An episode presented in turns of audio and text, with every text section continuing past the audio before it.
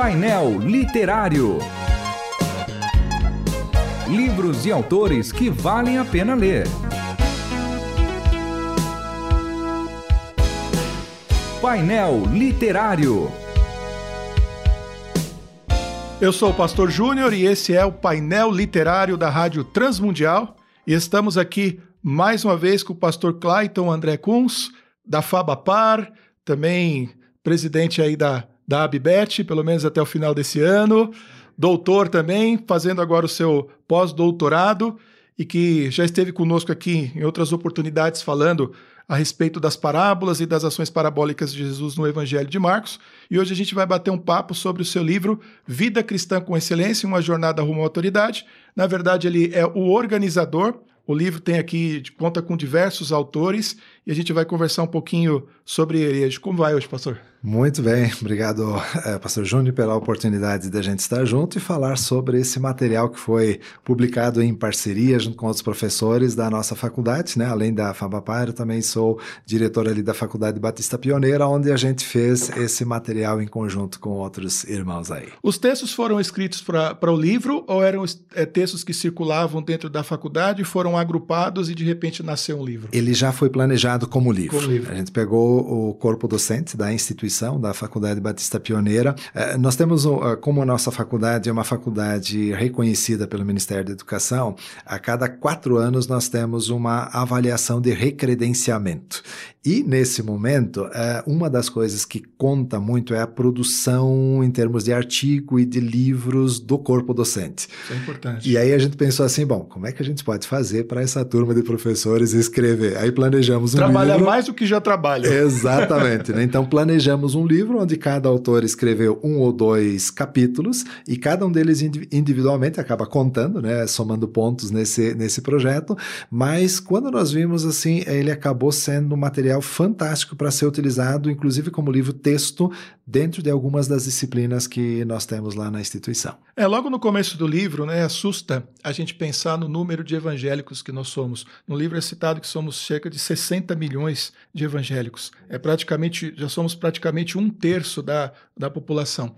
Um grande questionamento que eu ouço pastores e pensadores faz, fazendo, né, falando, é que esse grande crescimento que começou, pelo menos do meu ponto de vista, em meados da década de 70, muito turbinado talvez até pelo, pelo neopentecostalismo, e por outras vertentes até das igrejas mais conservadoras, não produziu necessariamente mudanças significativas na estrutura do país e nem mesmo na maturidade dos próprios crentes, que é o foco aqui. A que se deve esse, esse gap? Quer dizer, a gente cresce tanto em número e não cresce necessariamente em qualidade. Exatamente. Essa é uma, uma preocupação que a gente teve. Essa, essa pergunta assim, que diferença faz ter tanto evangélico no Brasil? Né? Você pega alguns meios, alguns estados aí onde o número de, de cristãos, às vezes da nossa própria denominação, é enorme e aí você olha a sociedade corrompida, uh, cristãos que estão, por exemplo, na área da política tão corrompidos, assim, que diferença faz ter um número tão grande de cristãos, né? E aí, nesse sentido é que surgiu essa ideia assim de, olha, vamos escrever um material aí pensando na vida cristã e, e, e que a vida cristã deve ser levada com seriedade e com excelência também. Né? Então, é, essa foi a motivação que estava por trás da escrita desse livro. Eu vou citar uma frase doutoral aqui do livro Opa. aqui, pedir para me ajudar aqui, ajudar a gente a entender.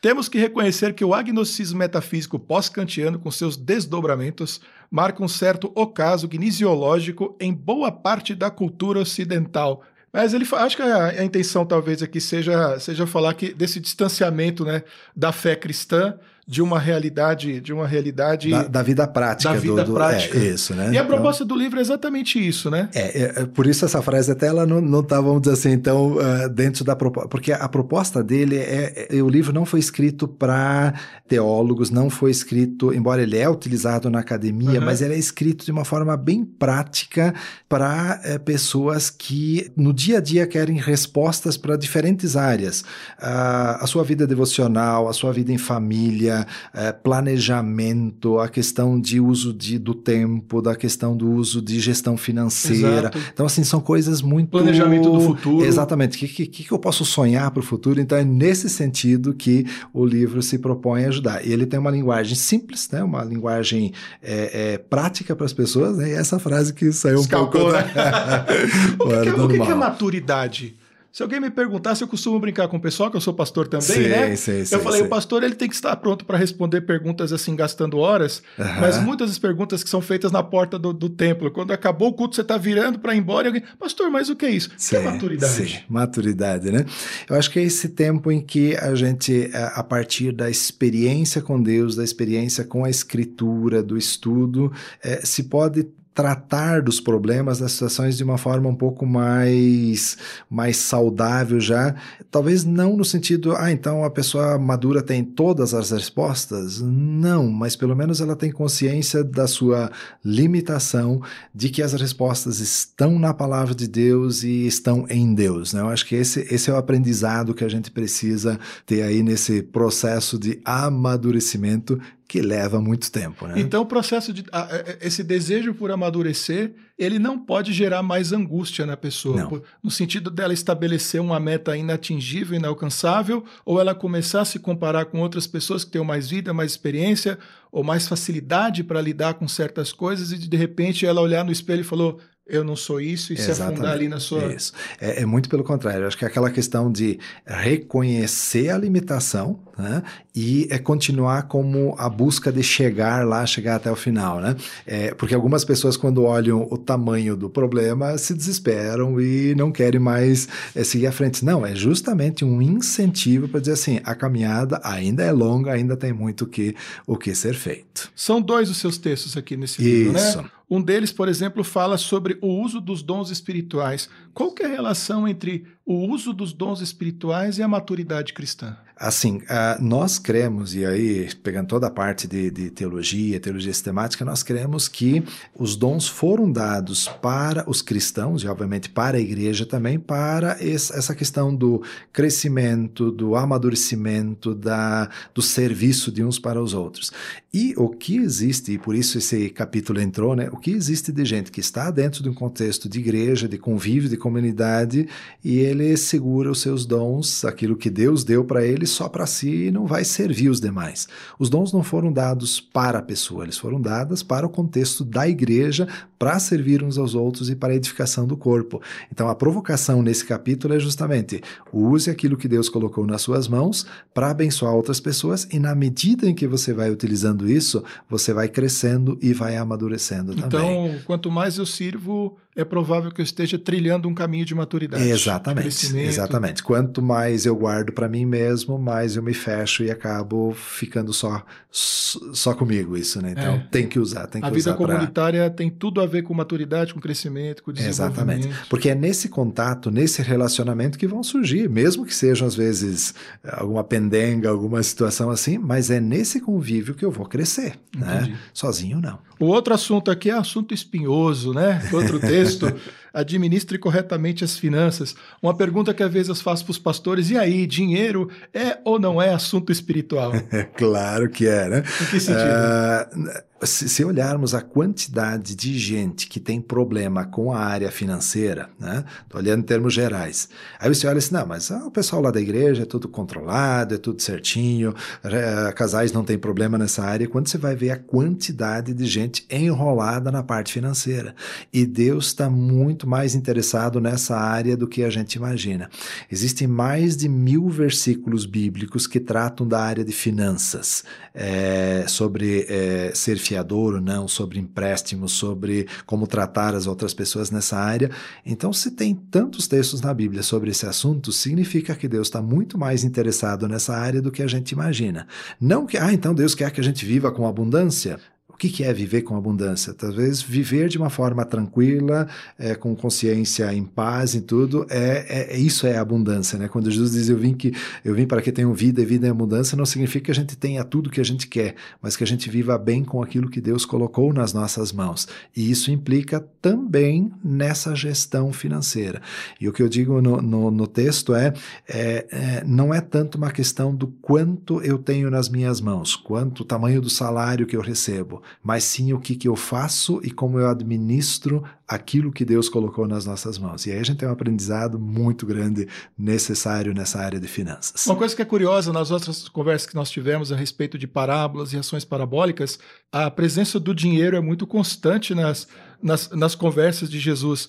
Então não dá para entender apenas que ele use aquilo como metáfora. Existe ali olhar para aquela situação como alguma coisa que também remeta para a vida espiritual, sem que ele esteja condenando aquela preocupação. Ex exatamente, né? Ele, vamos dizer assim, várias das parábolas de Jesus têm a ver com esse assunto de, é, de riquezas, de dinheiro, de gestão de tudo isso, e ele usa isso como pano de fundo para a sua história, né? Mas é, é, também tratando do próprio assunto, né? Quer dizer, como é que alguém agora que faz parte do reino de Deus como é que ele vai lidar com a questão das finanças. Lidar com todos aqueles recursos. Exatamente. É. Esse Exatamente. livro aqui é um livro interessante apenas para pastores, é, é interessante também para membros da igreja, as pessoas vão conseguir ler, vão conseguir Sim, entender. a linguagem dele é para ser muito simples, é, tratando de questões bem pontuais e práticas da vida cristã. Então, assim, ele pode ser utilizado como é, nós utilizamos, por exemplo, na classe de Fundamentos da Fé Cristã, né? Nós tratamos porque trata de vida cristã, então tratamos lá. Daqueles no... que estão chegando na igreja e começando Isso. a vida cristã. Não, é, eu estou pensando agora no seminário, ah, na faculdade. Seminário. Utilizamos ali para dar uma nivelada nos seminaristas. Mas eu posso utilizar ele como classe de escola dominical? Pode, né? São 16 capítulos tratando de coisas assim bem práticas da vida cristã. Pode ser utilizado como grupo de pequenos grupos, como outros materiais também pode ser utilizado. Existe algum material de apoio associado a esse livro ou não? Ainda não. Nós fizemos algum tempo atrás uma série de lives, né? Aproveitando ali o período da, da pandemia, é, se procurar no canal da, do YouTube da Faculdade Batista Pioneira, tem uma série de vídeos onde cada um dos professores fez um vídeo aí de um, uma entrevista ali de 30, 40 minutos sobre os, o capítulo que ele havia escrito. Então, existe esse material, mas não temos ainda um, um tipo um roteiro de estudos, perguntas, isso ainda não. É uma ideia interessante. Pode Acho ser que dá Dá para desenvolver Adotar isso, como um livro, por exemplo, de, de vida cristã, de busca de maturidade, para uso em pequenos grupos. Exatamente. Porque muitas vezes a pessoa ela lê o livro e ela não tem esse, esse tato para transformar aquilo numa exposição, Exatamente, uma aula, né? transformar o conteúdo em perguntas, então fica a dica. Vou levar aí. o desafio. Leva o desafio. e vai ser mais produção e. Exatamente. Né? E a, a, gente quer tanto aproximar, né? eu sou diretor de um seminário também. A gente quer tanto aproximar o seminário da vida da igreja, da vida das pessoas, e isso é uma ponte, é uma ponte Exa importante. Exatamente. Então, o material, o texto está ali, mas o material para quem vai aplicá-lo, ou numa sala de aula, ou num pequeno grupo, é, recursos que ele pode utilizar para isso. Tá joia. Uhum. Muito obrigado, então, por essa conversa. Hoje nós conversamos aqui com o pastor Clayton André Kunz organizador do livro Vida Cristã com Excelência, uma jornada rumo à maturidade, publicado aí pela Faculdade Batista Pioneira, de onde ele é professor, de onde ele o trabalho que ele dirige ali. Então, muito obrigado pela presença, muito obrigado aí pelas, pelas explicações e que Deus então nos abençoe. Foi um prazer ter conversado sobre isso e que esse livro também possa abençoar a muitos aí uh, na sua caminhada da vida cristã. Amém. Você ouviu Painel Literário. Produção e apresentação: João Paulo Gouveia. Realização: Transmundial.